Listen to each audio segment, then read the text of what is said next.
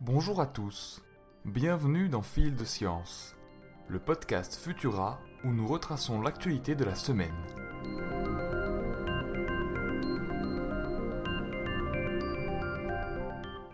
Un, deux, trois, Ossement. Il y a 60 000 ans, il n'y avait pas de calculatrice performante comme aujourd'hui.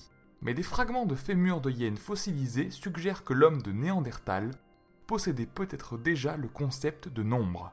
Ces fossiles sont entaillés et laissent apparaître des encoches qui désigneraient un système numérique précoce. Pourtant, cette hypothèse divise la communauté des archéologues et des paléontologues et le débat fait rage. Une hypothèse séduisante émise par Francesco De Rico, archéologue à l'université de Bordeaux, est la suivante. Ces encoches auraient d'abord été taillées accidentellement par les hommes préhistoriques, retirant la viande de leur proie. Par la suite, ils auraient compris qu'ils pouvaient se servir des os comme table de notation numérique. Reste à savoir quels facteurs culturels et sociaux ont poussé à l'émergence de ces gravures numériques. Pour répondre à cette question de l'origine des nombres, diverses disciplines comme l'anthropologie et les sciences cognitives sont actuellement mobilisées. L'invention de la première calculatrice mécanique, la pascaline, date quant à elle du XVIIe siècle.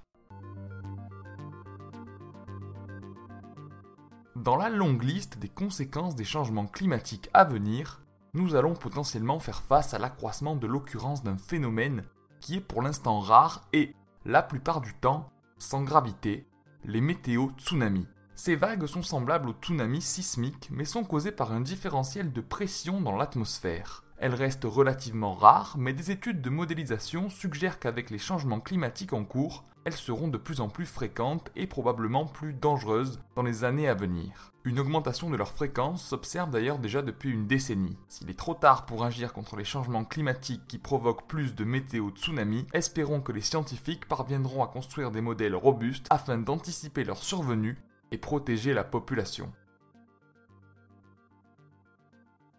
Connaissez-vous la radioastronomie? Cette discipline s'attelle à mesurer des signaux d'ondes radio dans l'espace. En 2007, elle a mis en évidence un phénomène intrigant toujours inexpliqué, les sursauts radio rapides. Ce sont des flashs qui libèrent en quelques millièmes de seconde autant d'énergie que le Soleil en une année entière. Si notre compréhension de ce phénomène est toujours très parcellaire, un récent radiotélescope nommé SHIME a permis d'augmenter leur détection 4 fois plus de sursauts radio rapides ont été observés à ce jour grâce à ce nouveau radiotélescope, ce qui porte le nombre de détections à 533. Avec SHIME, les estimations théoriques suggèrent qu'en couvrant toute la voûte céleste, on pourrait en détecter jusqu'à 9000.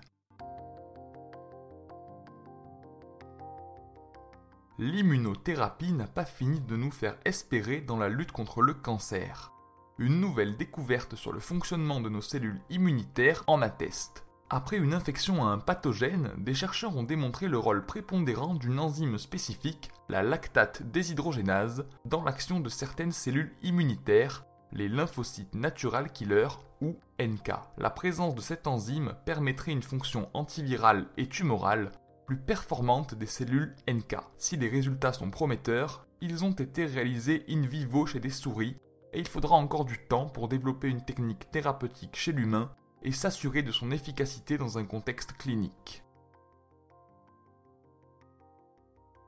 Et pour finir, plongeons au cœur d'observations du vivant dignes de la science-fiction. Une découverte vient de mettre en évidence la capacité des bdéloïdes, une espèce faisant partie de la famille des rotifères, de minuscules animaux marins multicellulaires, à survivre pendant plus de 24 000 ans. Ou ça, dans le permafrost sibérien. Comment? En se mettant en état de cryptobiose, c'est-à-dire un état de déshydratation sévère d'un organisme avec des fonctions métaboliques quasiment à l'arrêt, mais qui reprennent leur cours normalement lorsque l'humidité revient.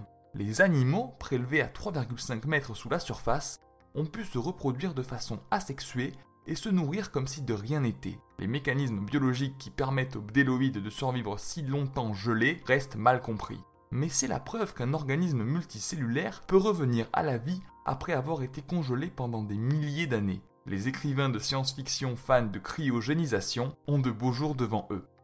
Les images spectaculaires des bdéloïdes revenant à la vie sont à retrouver sur Futura, bien entendu. Pour ne rien manquer de l'actualité scientifique, rendez-vous sur les plateformes de diffusion pour vous abonner à Fil de Science et à nos autres podcasts. Si cet épisode vous a plu, n'hésitez pas à nous laisser un commentaire avec le hashtag Futurapod et 5 étoiles sur vos applications audio préférées. On se retrouve vendredi prochain à 18h30 avec toujours plus de nouveautés scientifiques. Bon week-end à tous